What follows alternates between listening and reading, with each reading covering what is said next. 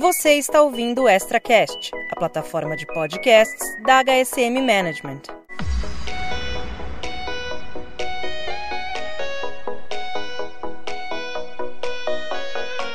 Olá, seja muito bem-vindo, seja muito bem-vinda. Esse é o nono episódio, penúltimo do nosso podcast querido Pé na Estrada com o Cliente, que conta com o oferecimento da Localiza e com a presença, mais uma vez, de Antônio Santos, CMO da Localiza. Oi, Antônio, seja muito bem-vindo novamente. Ei, Gabi, que bom estar aqui contigo de novo. Olha, eu fico animada e um pouquinho chateada, porque a gente está aí se encaminhando para o finalzinho da nossa temporada. É, eu percebi que eu começo os nossos podcasts e não me apresento. Eu sou Gabriele Teco, diretora executiva da HSM Management. É um prazer estar com vocês aqui é, falando sobre um assunto que a gente é tão apaixonado.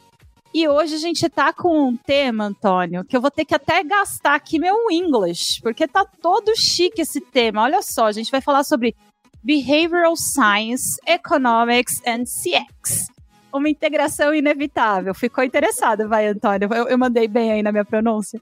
Super.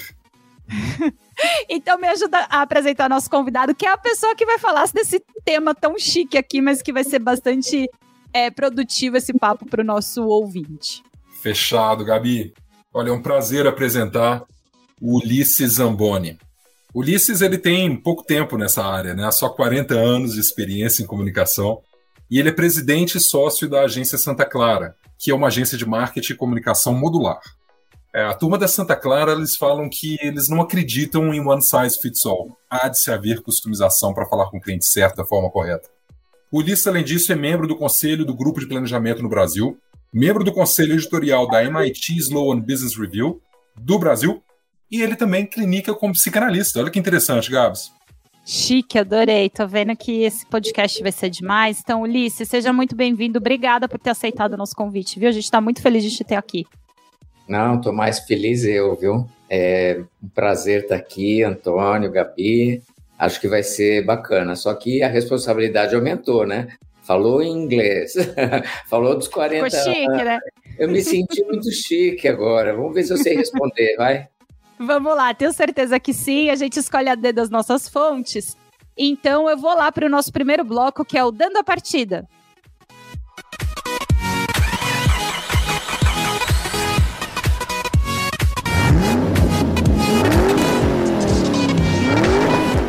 Bom, vamos lá, gente. Eu tô com um probleminha aqui, Uli, porque no meu roteiro eu tenho Ulisses, mas você já colocou Uli no seu nome, eu vou te chamar de Uli, pode ser?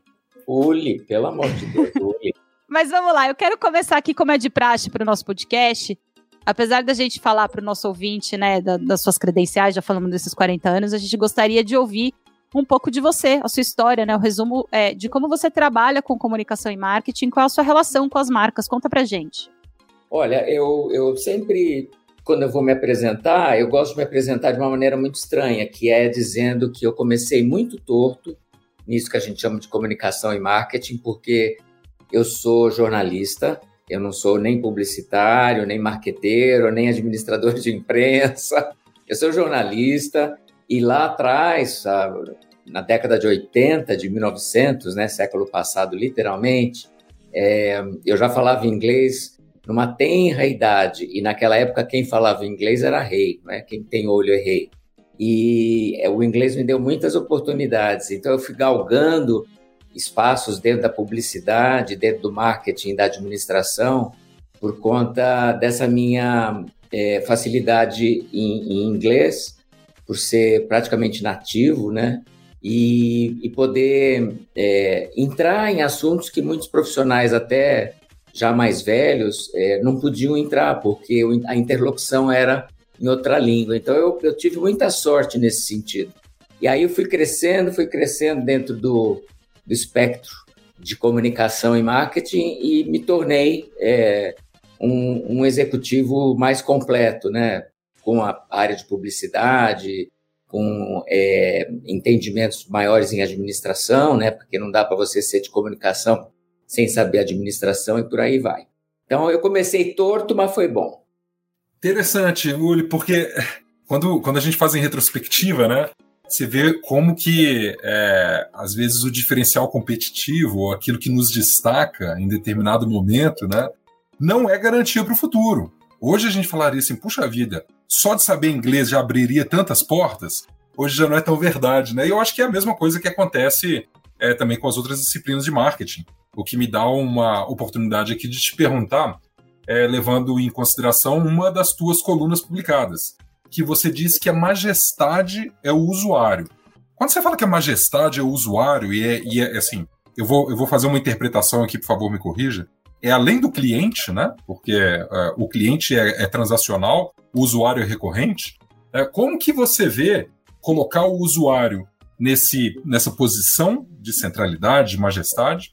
É, e o que que isso traz de diferencial competitivo, como o inglês foi para você, é, sobre a ótica do customer experience, do customer success, ou até para as estratégias mais amplas do negócio? Ó, essa pergunta ela é bem ampla. É, eu passaria o podcast falando sobre ela. e eu posso começar dizendo o seguinte: é, quando você fala que o usuário não é recorrente, eu diria ainda mais: o usuário é uma pessoa, né? E esta pessoa tem desejos, e esses desejos são recorrentes, né? Então, é muito interessante a gente olhar para o mercado e olhar o mercado de uma maneira orgânica, como uma entidade viva, né? E, e olhar como um radar e tentar identificar os sinais que esse radar está dando, né? Então, é claro que a gente faz os trabalhos de segmentação, é claro que a gente é, clusteriza os públicos, é, é claro que a gente olha para grupos mas a gente já tem tecnologia suficiente hoje no mercado para poder conversar com aquele indivíduo, né? Então, se a gente for chamar assim, né, de diferencial competitivo, as marcas que conseguirem alcançar este indivíduo que tem uma personalidade, que tem os seus gostos e desejos, essa marca está na frente. Então, ela tem é, todos os instrumentos para poder estar tá pelo menos com um nariz de vantagem em relação às outras, né? É, estão no mercado é, que antes a gente dizia o Brasil está muito atrás da Europa e dos Estados Unidos, né? E com as novas tecnologias e as plataformas de mídia social, eu diria a vocês que esse gap, essa distância ficou bem menor e que a gente hoje tem aqui é, a perspectiva de fazer coisas muito interessantes para esse usuário, né? Por isso que a gente chama ele de, de majestade, né? Porque ele está no centro de tudo, né? Ele é, a gente olha as vontades e os desejos dele para adequar o nosso negócio. Olha que é difícil, hein? E leva também muito dinheiro nisso, né? Então tem que estar muito preparado, porque não é simplesmente olhar o consumidor ou o usuário e tentar se adaptar a ele, é tentar ter recursos para conseguir fazer isso, que não é brincadeira, não. Boa, Uli. Eu queria, já que a gente está falando de dos conceitos que você tem trazido mais recentemente, eu queria também lembrar que você escreve muito sobre posicionamento das marcas, né? Especialmente quando a gente pensa nesse varejo do século XXI. E você defende uma visão, é, na verdade, você defende uma revisão desse posicionamento para que as marcas saibam navegar nesses tempos líquidos, como dizia Bauman. É, existe uma fórmula exata para isso? é, de novo a gente cai na seara e no território é, da pessoa. Né? Não é à toa que eu decidi há 13 anos atrás começar a fazer psicanálise, porque cada vez mais a gente tem que entender o comportamento humano e todos os vieses é, comportamentais que levam uma pessoa a escolher determinada marca, determinado produto é, ou determinada corporação. Né? Então, o que eu acredito é que é, esqueça o passado, mantenha a tradição, mas esqueça o passado. Todo o contexto das novas marcas mudou, né? É, eu digo que com toda certeza, vamos lá, a questão de 10 anos atrás, o vetor da cultura, ele trespassava as marcas e os negócios de uma maneira que era muito menor do que trespassa hoje. É, hoje a cultura é um vetor é, fundamental para os negócios. A correlação entre a performance de negócios e cultura, e quando eu falo cultura é jornada de consumo, jornada de compra, né? É, a sociedade em geral, é, essa correlação ficou cada vez mais importante. Então, conhecer a condição humana, os desejos das pessoas e os seus comportamentos nunca foi tão importante quanto é agora. Né? Então, essa máxima do posicionamento ela é muito válida para todas as marcas. As marcas têm que se rever. O Kotler acabou de lançar o Marketing 5.0. É, acabei de ler o livro, de novo ele, eu, eu, costumo brincar que o Kotler é o velhinho sábio, né? É um, ele é um velhinho excepcionalmente bacana, né? Eu, eu nunca vou me esquecer que eu fui naquele encontro da HSM que vocês trouxeram ele lá atrás, no primeiro encontro ele tinha lançado o Marketing 3.0. E quando ele começou a falar que as empresas e as marcas deveriam falar sobre espiritualidade, na primeira frase que ele falou, eu falei assim, ih, velhinho ficou louco. Mas ele foi né, desenvolvendo e ele tinha toda a razão. E no Marketing 5.0, ele tem muita razão. Assim, é impressionante o quanto é atual né, o Kotler. Eu acho que vale a pena ler porque no marketing 3.0 ele já falava que a gente tinha que estar como marca e como companhia alinhado aos valores culturais e entregando ofertas substantivas e líquidas, né? E subjetivas, não só as concretas, mas também falando sobre a espiritualidade, porque hoje basicamente o que fazemos é commodity. O que diferencia um laptop de uma marca de outra marca Nada, né? É, o que diferencia eventualmente um serviço. O serviço ele pode ser diferenciado pela gestalt desse serviço, que é intangível também, que é subjetiva. Então você vê, é, tudo que é concreto virou commodity. O que é diferente hoje é a espiritualidade, é o subjetivo, é o comportamento da marca e de quem compra essa marca. Então a gente tem que ser um pouco psicanalista e psicólogo no marketing hoje para entender um pouquinho esse comportamento humano e tentar adequar as ofertas de marca nessa subjetividade toda, né? Minuto Localiza. Seu melhor caminho é o próximo. Fui atendida pela Vivi e, gente, ela é ótima. Meu filho, de 4 anos, tinha esquecido a máscara dele. A Vivi, toda cuidadosa, providenciou outra máscara e ajustou no rosto dele para não cair. Até ele, com 4 anos, elogiou o atendimento dela na agência. E eu não vi nada disso, sabe por quê? Enquanto ela ajudava e distraía meu filho, eu estava ocupada instalando a cadeirinha no carro com outro funcionário da Localiza. E estava tudo tão tranquilo que foi assim que eu percebi que a gente estava sendo bem tratado e bem cuidado de verdade. De experiência do cliente, a Localiza entende. Além de toda a preocupação com a higienização adequada dos veículos, o time da Localiza se questiona sempre: como podemos surpreender nossos clientes? E esse cuidado é na agência, na entrega, no atendimento físico e online. Sempre que precisar de mobilidade, a Localiza te ajuda a chegar lá, com segurança antes mesmo de pegar no volante, sem dor de cabeça nem burocracia.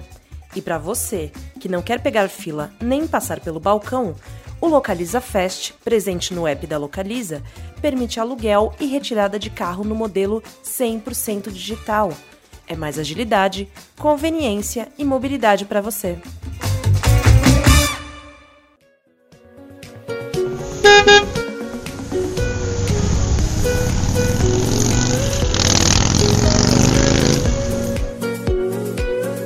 Interessante, eu acho que é, realmente eu concordo. Eu li o 5.0, concordo que ele, apesar de. É, quantos anos ele já deve estar?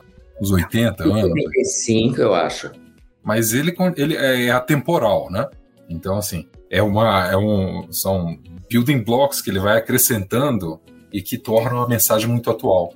Eu, é, particularmente, concordo integralmente que é, os produtos acabaram chegando no nível de sofisticação que os tornam praticamente commodities e o viés que está em volta do porquê fazemos se torna muito mais importante que isso é, do que os produtos, né? a identificação que as pessoas geram. Mas eu queria fazer uma, uma, uma pergunta para você, Uli, é, sobre como identificar, dentro das infinitas possibilidades de conexão com o consumidor, qual é aquela que realmente faz sentido. Porque, veja bem, é, quando as marcas definem ou optam por determinado caminho, determinado posicionamento, é, na sua essência ou na sua espiritualidade, como você disse, invariavelmente elas estão, de uma forma ou de outra, alienando uma parte é, da sua audiência ou dos seus potenciais usuários e clientes. Né? Como encontrar esse caminho e como fazer desse caminho um caminho de pouca fricção? Eu sei que é possível agradar todo mundo, mas uhum. como esse caminho, esse caminho sendo um caminho de pouca fricção? É, eu não quero ser muito estoico aqui, né, e falar sobre princípios, né, mas vou falar.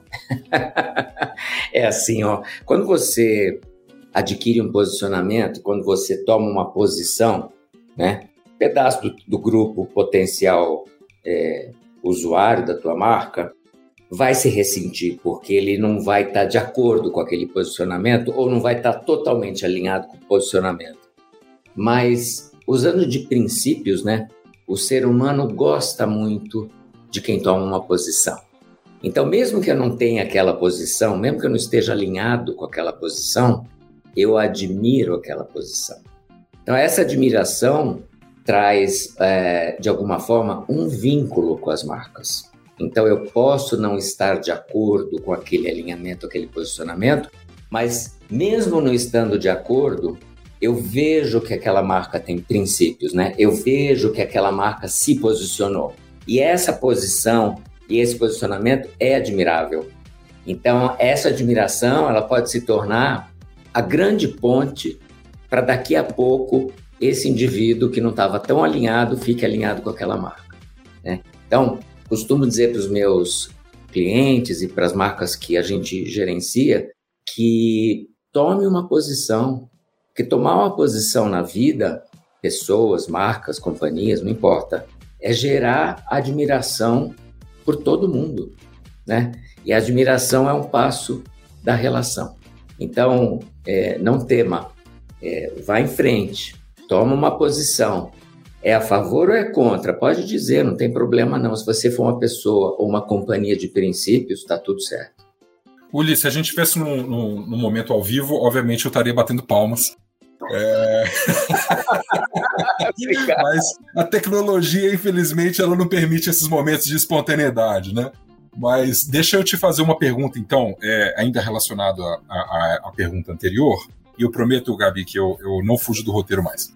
É, nessa busca pelo posicionamento, nessa busca por incorporar os valores que são da marca é, na sua comunicação, na experiência com o cliente, o que, que você já viu nesses 40 anos de carreira como os erros mais comuns. É assim, aquele pitfall que as marcas tentam invariavelmente caem. Olha, eu diria que 70, 80% do maior erro que eu vejo sempre é: puxa, eu demorei tanto tempo para fazer esse produto ou serviço e eu não vou falar nada dele, eu não vou focar nele. A resposta no século 21, em 2021, 22 é não. Você vai deixá-lo no contexto mas à medida em que o usuário assim demandar, né? Porque empurrar goela abaixo um produto ou um serviço que eu demorei tanto tempo é, construindo é, não é tão mais contemporâneo. Eu acho que se a gente for inteligente, a gente consegue, no contexto, dizer: olha, usuário, você que se comporta assim, você que tem esses desejos, tem um negócio legal para você aqui. Mas não inverter a ordem é, do marketing 2.0, né, que é product centric, mas sim people centric, né, que é o marketing 3.0 e, por consequência depois o 5.0. Então, talvez o maior pitfall mesmo que eu vejo é você voltar o pêndulo para produto, voltar o pêndulo para serviço. É muito difícil você tirar essa não é essa mania, mas é esse vício, né? É, do tentação, vai. É uma tentação, é uma tentação. Porque a gente vê que os produtos são bárbaros, bem feitos, encaixadinhos, perfeitão ali, mas ele não é a estrela da comunicação e nem é a estrela da relação com o usuário. Entendeu? Então, essa talvez seja a maior cascata que você vai cair e não vai ter como voltar assim tão rápido. Acho que esse é o maior erro que eu vejo assim com todos os clientes. Quer dizer, não há, não há nenhum privilégio. Você sabe que tem uma coisa, Antônio, que, que eu vejo: as empresas de serviço são melhor posicionadas nesse sentido. Porque como elas estão acostumadas a olhar o, o usuário com muito mais frequência e elas têm pós-venda, né? Que vê o que aconteceu depois, acompanha a jornada do consumidor e do usuário, etc. Ela está mais acostumada a falar com a pessoa, né?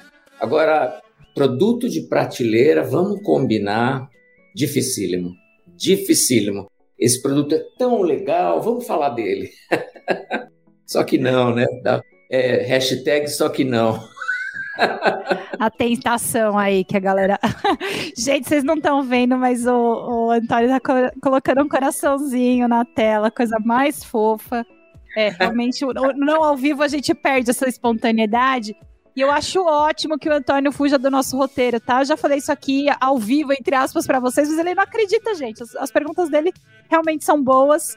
E eu acho que a gente teve, inclusive, o gancho perfeito, Antônio e Yuli, para a gente falar sobre um dos termos em inglês aí, que eu já vou aqui fazer minha tradução livre, que está no nosso título, da gente falar da ciência comportamental, porque é um, é um tema que você estuda bastante, né, Uli? É, uhum. que, pelo que a gente mapeou aqui, começou a ficar famoso na década de 2000, assim, mais proeminente, né, especialmente depois do lançamento do livro O Paradoxo da Escolha, do Barry Schwartz, e a tese dele é que é uma relação direta entre as escolhas do consumidor e a felicidade, o que nos faz refletir aqui, né? Pensando na relação das marcas com os clientes e no marketing, quanto menos opção, melhor? Nossa, é, quando o Barry Schwartz trouxe essa máxima, né, de quanto menos opção, melhor, foi um verdadeiro escândalo, porque a gente estava ali no momento é, da total abundância no mercado, né? Marketing equal, equal abundância, né? E não é verdade, né? É, quando, quanto menos estresse mental você colocar na frente do usuário, melhor, né? Menos energia ele gasta, menos é, arrependido ele fica, porque tem aquele, aquele viés da é, opção errada, né? a gente tende a colocar, do ponto de vista comportamental, sempre o foco no negativo, né? E quando o, o usuário faz uma compra, ele padece desse complexo da opção errada, né? É um viés que a gente tem. A gente compra e fala, ah, eu errei, eu comprei errado, depois de comprar, né? Todos nós já fizemos isso em algum momento, né? Então, é, quanto menos, melhor. Quando você olha, por exemplo, um menu que tem centenas de mini itens e, de letrinhas, você fica enlouquecido. Você pergunta imediatamente para o garçom, né? Qual é a de hoje? Né? Qual é o prato de hoje? Quando você pergunta qual o prato de hoje, você está usando economia comportamental. A minha escolha vai ser facilitada. Isso é economia comportamental, é quando você facilita a escolha do, do usuário. Né? Então, sim, quanto menos, melhor, como diria o outro, quanto menos, né? quanto menos, melhor. É, como falou já o Antônio, quanto menos fricção, melhor, né?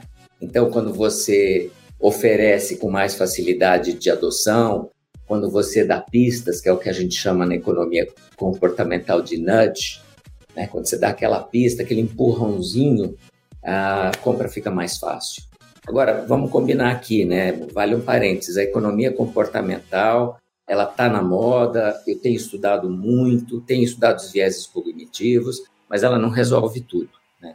Um bom serviço para o usuário, né? Um bom CX, por mais opções que, que existam, é, ele também faz a companhia converter. Ô, William, era, era justamente aí que eu queria chegar, depois da gente falar da, da ciência é, comportamental, né? Qual é a relação desse estudo com a perspectiva da economia comportamental e como esse conceito, né, entrelaçado, ele tem a ver com as estratégias de CX. Ajuda a gente a fazer essa virada aí pro, pro nosso ouvinte. É, o, assim, um, o Behavior Economics, que é o Behavioral Science, né, ele é usado para uma infinidade de possibilidades. Por exemplo, é, o, o, Estado é, em geral, o Estado americano, o Estado é, brasileiro em geral, para modificar comportamento humano, usa de behavior science. Né? Então, se você quer fazer uma pessoa doar órgãos, por exemplo, você coloca na frente dela uma opção que é a seguinte opção: é, clique aqui se você deseja doar órgãos, né? É, ela não vai clicar, que faz parte do instinto dela de não ter este trabalho. Mas o behavior science, né, é, a ciência comportamental diz, não dê trabalho para a pessoa mudar de comportamento. Então, o que, que você faz? Se você não quiser doar órgão, clique aqui. Né? E isso faz aumentar a doação de órgão, por exemplo, de 20%, 30% né, no ano. Então, esse é o behavior, science. O economics tem a ver com as empresas e com as escolhas financeiras, né? que vão desde os empurrõezinhos que a gente dá promocionais, é, que vão de cashback, que vão de leve 2, pague 1 um, e por aí vai, um, até você provar custo-benefício. Tudo bem, está pagando um pouco mais caro, mas vai durar mais. Então, esses empurrõezinhos, né, fazem parte do behavior economics, né? Então, a gente passou pelo comportamental, fomos para o economics.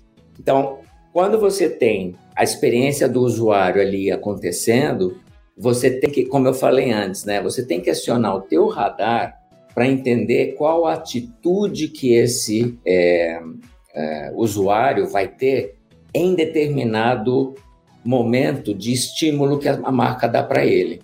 Então, o customer experience ele está intimamente ligado ao behavior economics, porque eu dou o estímulo e esse estímulo tem que gerar uma resposta do usuário a favor da marca ou em favor da marca, né? Então você tem que saber dar o estímulo.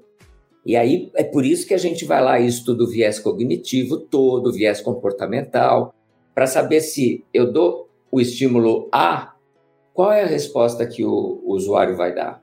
Se eu dou o estímulo B, que resposta ele dá? Então, por isso faz-se tão importante hoje os testes AB, que me trazem como resposta é, o, o, comportamento de adoção da minha marca, tá? Então, o Behavior Economics está para o CX numa razão de um para um.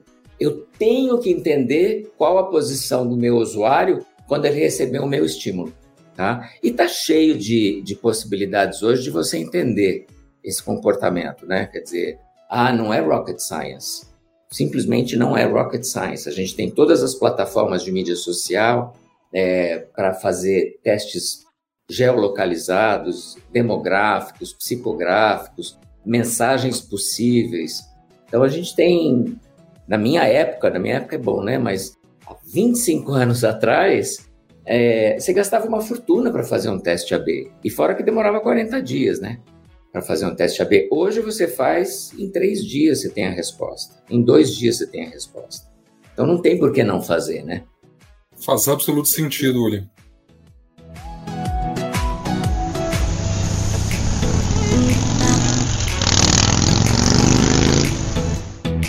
Vou pivotar um pouquinho o tópico, porque a gente estava aqui olhando sobre a ótica do cliente, do usuário, mas com toda a tua experiência e o trabalho que você realiza em comunicação, em marketing, até em psicanálise, eu tenho certeza que você é exposto a um número incrível de líderes, né? um número bem elevado. Quando você conversa com essas pessoas que é, tomam decisão hoje com relação às marcas, às empresas, o que, que você sente que é a principal preocupação que eles têm hoje? Especialmente para aqueles que estão na linha de frente de contato com o cliente? Via, eu, eu diria que é, são dois pontos assim chave que eu vejo. Eu lido realmente com muitos clientes e todos em nível C, né? CMO, CEO, CFOs, né? Que se tornaram CEOs, né? O primeiro grande, diria, obstáculo, não problemas ou, ou medos, né? Vamos dizer assim, é a, o infinito que é o mundo digital e o desconhecimento que eu tenho deste mundo. Né? Então, a perspectiva de um mundo binário no digital, ela é assustadora. E geralmente a fatia demográfica dos CIS, né, dos CEO, CFO, CMOs, ela já está um pouco acima dos 45 anos, muitas vezes. Então, esse profissional, ele não se formou no digital. Ele se formou no analógico e na cabeça dele ele tem um terreno longínquo para percorrer, para entender o digital, para entender na veia. Então, esse é um grande medo dele. O outro grande medo é o medo de lidar com a nova geração, que entende do digital. Então, é, o clash de gerações, ele tem acontecido de uma maneira absurda, né? Absurda nas companhias. Desde é, do deployment, né? Desde a entrega de uma estratégia de produto que o CMO diz uma coisa e pensa uma coisa e a equipe que está logo abaixo já é um milênio quase digital born, né, nascido digitalmente, tem um clash de opiniões aí, muito grande. Né? Então, é, esses dois grandes obstáculos atrasam absurdamente as decisões dos líderes. Eu vejo que cada vez mais os líderes têm tentado entender o digital né, e a perspectiva é, mais humana da, desse cluster que são os millennials e, o, e a geração Z, né? É, mas isso eu ainda acho que são os dois grandes obstáculos dos, dos gestores é, de alto nível no Brasil. Essa, essa grande defasagem que existe do digital e das gerações. Mudou muito, né, Antônio? Eu acho que, acho que a velocidade foi tão grande, tão exponencial, né, como, como diria lá o pessoal da, da University. Singularity? Da Singularity, Singularity. Né, é. que, que a HSM tem tanto carinho, é tão exponencial que, que foi muito rápido. E aí é, perdeu o track, né? Perdeu aquele. Puxa, eu estava indo na avenida tão bem. E aí entrou uma outra avenida, né? Então, esses dois Uli... são os maiores problemas, eu acho. Na sua opinião, rapidinho, tá, Gabi, na sua opinião, privilégio do Brasil ou a gente está vendo isso, de certa forma, globalmente? É, Brasil um pouco mais acentuado, é, como eu estou muito próximo ao network é, da, da, minha empresa, né, que são 25 empresas no mundo, é, eu vejo que isso diminuiu bastante. É, e a forma pela qual isso diminuiu foi muito interessante. Delegar para os millennials foi a fórmula, não foi aprender. O brasileiro tem uma característica que é centralização. O brasileiro centraliza, até porque a grande maioria das empresas elas são de dono, elas não são profissionais ainda, né? Quer dizer, de dono, mas profissionais, né? Mas elas não estão profissionalizadas, né? Elas não estão na mão de terceiros, elas estão na mão do dono. E isso faz com que o brasileiro seja um, um, um empreendedor centralizador. É, tem um ditado americano que é It's my way or the highway. É do meu jeito ou então rua, né? O brasileiro tem um pouco disso ainda, né? De centralizar. Enquanto que na Europa, nos Estados Unidos, eu vejo que se eu não sei, eu vou delegar. Então, lá é mais rápido, aqui é um pouco mais devagar. A gente tem que aprender a delegar, Antônio, viu, Gabi? Temos que aprender a... Faz aí, se der errado, a gente vê o que faz. eu achei legal porque quando você falou de delegar, acho que você já dá um, um estímulo aí de resposta para minha pergunta aqui a vir na sequência, porque a gente falou dos obstáculos, né, do desse infinito que é o mundo digital e também a questão geracional. É, mas em HCM Management a gente sempre preza muito para, além de falar dos problemas, dar os caminhos, né? Então, como é que supera? Se você falou, já deu essa dica, tem mais alguma coisa, né? Como é que a gente pode fazer essa transição de forma a superar esses obstáculos? Porque ao mesmo tempo que os CMOs e, e os se levam, né? Como você bem disse, é, não nasceram nessa área digital, eles também têm um repertório a agregar, né? Que é um repertório importante para essa troca geracional. Então, como é que a gente supera esses desafios? Principalmente pensando aqui no tópico, que é o tópico do nosso, do nosso podcast ao longo dessa temporada toda, pensando na jornada do cliente, que muitas vezes é um cliente também já nascido digitalmente, né? Então, como é que a gente faz essa virada nessas lideranças, pensando aí no CX e, e ajudando as lideranças a, a, pegarem esse caminho de maior fluidez e não tanta fricção? Tem uma coisa que o mundo digital trouxe com, com muita força, que é você, por exemplo, é, lançar um aplicativo em beta.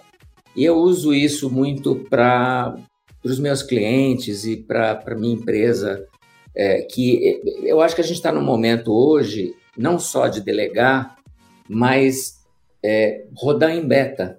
Rodar em beta projetos, rodar em beta é, produtos é, e por aí vai. Então, é, abrir avenidas e ir entendendo como é que as suas premissas é, vão sambando nessa avenida, né?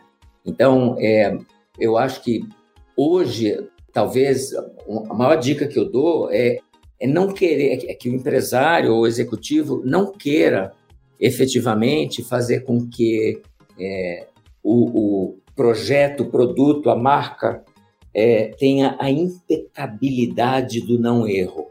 Né? As pessoas, o, o universo hoje, o contexto hoje do usuário, o usuário sabe que as marcas erram. Né? Claro que tem que errar rápido e consertar rápido, se errou. Né? Mas põe na rua, deixa a coisa acontecer, delega.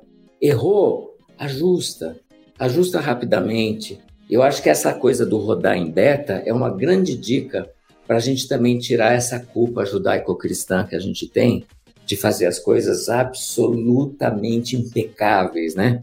Óbvio, não estou dizendo para todo mundo fazer de qualquer jeito, não é isso não. Mas no papel, os projetos são sempre perfeitos, né? E aí, a hora que a gente põe na rua, sempre acontecem os ajustes. Então, roda em beta com tranquilidade, vai ajustando ao longo do caminho. Eu acho que talvez essa seja uma excelente dica para que as pessoas tirem um pouco essa culpa né, de si. Não, não, tem que ser perfeito, tem que ser perfeito. Até porque o usuário não está esperando perfeito, perfeito, né? Ele está esperando que adeque às suas necessidades, né? E se não tiver perfeito agora, vai estar tá daqui uma semana. Você consegue aperfeiçoar em uma semana, né? Então acho que esse é um caminho até de sobrevivência, né, dos gestores, para que eles possam viver com um pouco mais de tranquilidade, né? Mundo líquido, imagina. O que eu pensei há três meses atrás já não é mais hoje, né? Imagina se a gente vai conseguir botar um negócio perfeito na rua. Não vai, não vai. Fica tranquilo, né? Assim como você, os seus competidores também não vão colocar nada perfeito na rua. Especialmente se tratando de um momento como esse de pandemia e de tanta não, mudança, né? Impossível. É, impossível. impossível.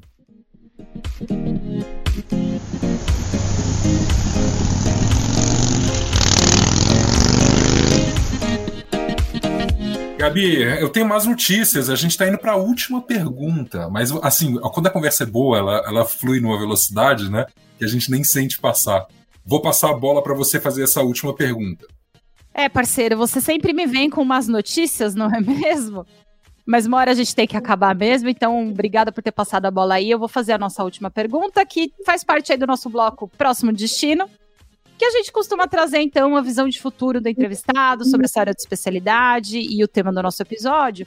Então, queria saber de você, Uli, para a gente encerrar, na sua opinião, qual é o futuro do SEGS e das marcas que desejam estreitar ainda mais os laços com seus consumidores a gente começou lá atrás falando de vínculos, né? Então, se a gente puder amarrar e falar sobre o que você está vendo para o futuro, acho que vai ser bem legal para o nosso ouvinte. Bom, o, você sabe que o desejo de todas as marcas modernas hoje é poder falar de um para um, né? É falar da marca para aquele indivíduo. Então, o futuro do CX é esse: é você conseguir responder ao comportamento daquele cidadão e daquela cidadã.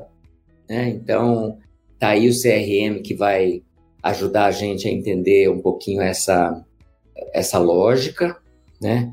Ele é um pouco assustador, né? Porque você acaba invadindo um pouco a privacidade comportamental, vamos dizer assim.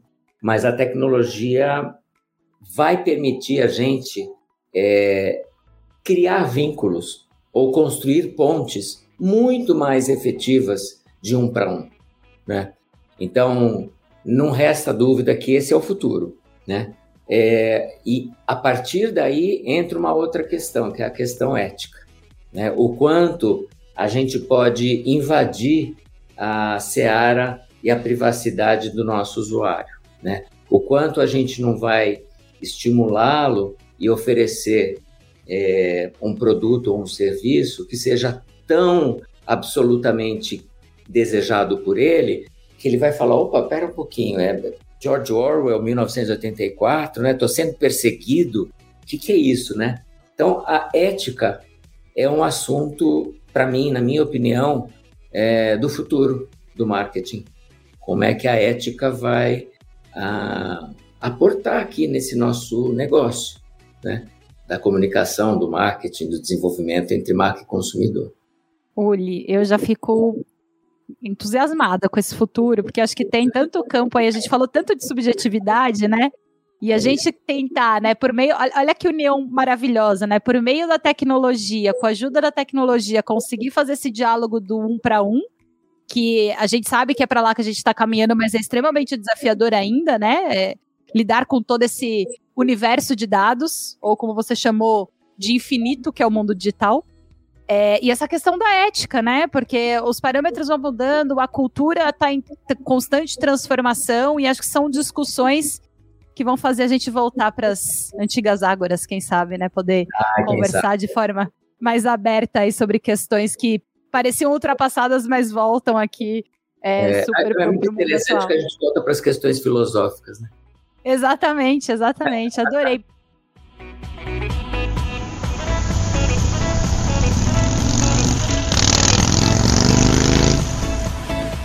Bom, Antônio, mas é aquilo, né? Já estamos encaminhando para o final. Então, primeiro eu vou agradecer nosso convidado, tá? Que abrilhantou aqui nossa conversa. Uli, muito obrigada por ter contribuído aí com esse tema tão interessante para o nosso podcast de hoje.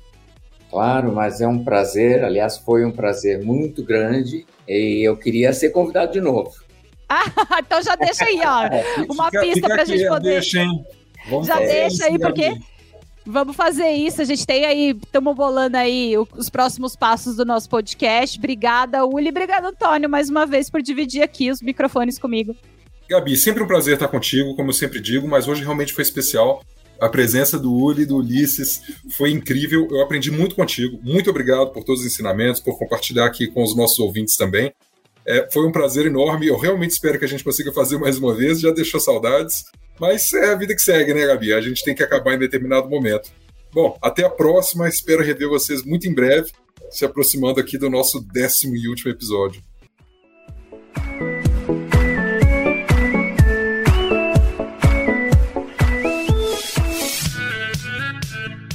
Você ouviu o ExtraCast, a plataforma de podcasts da HSM Management. Até o próximo episódio. Thank you.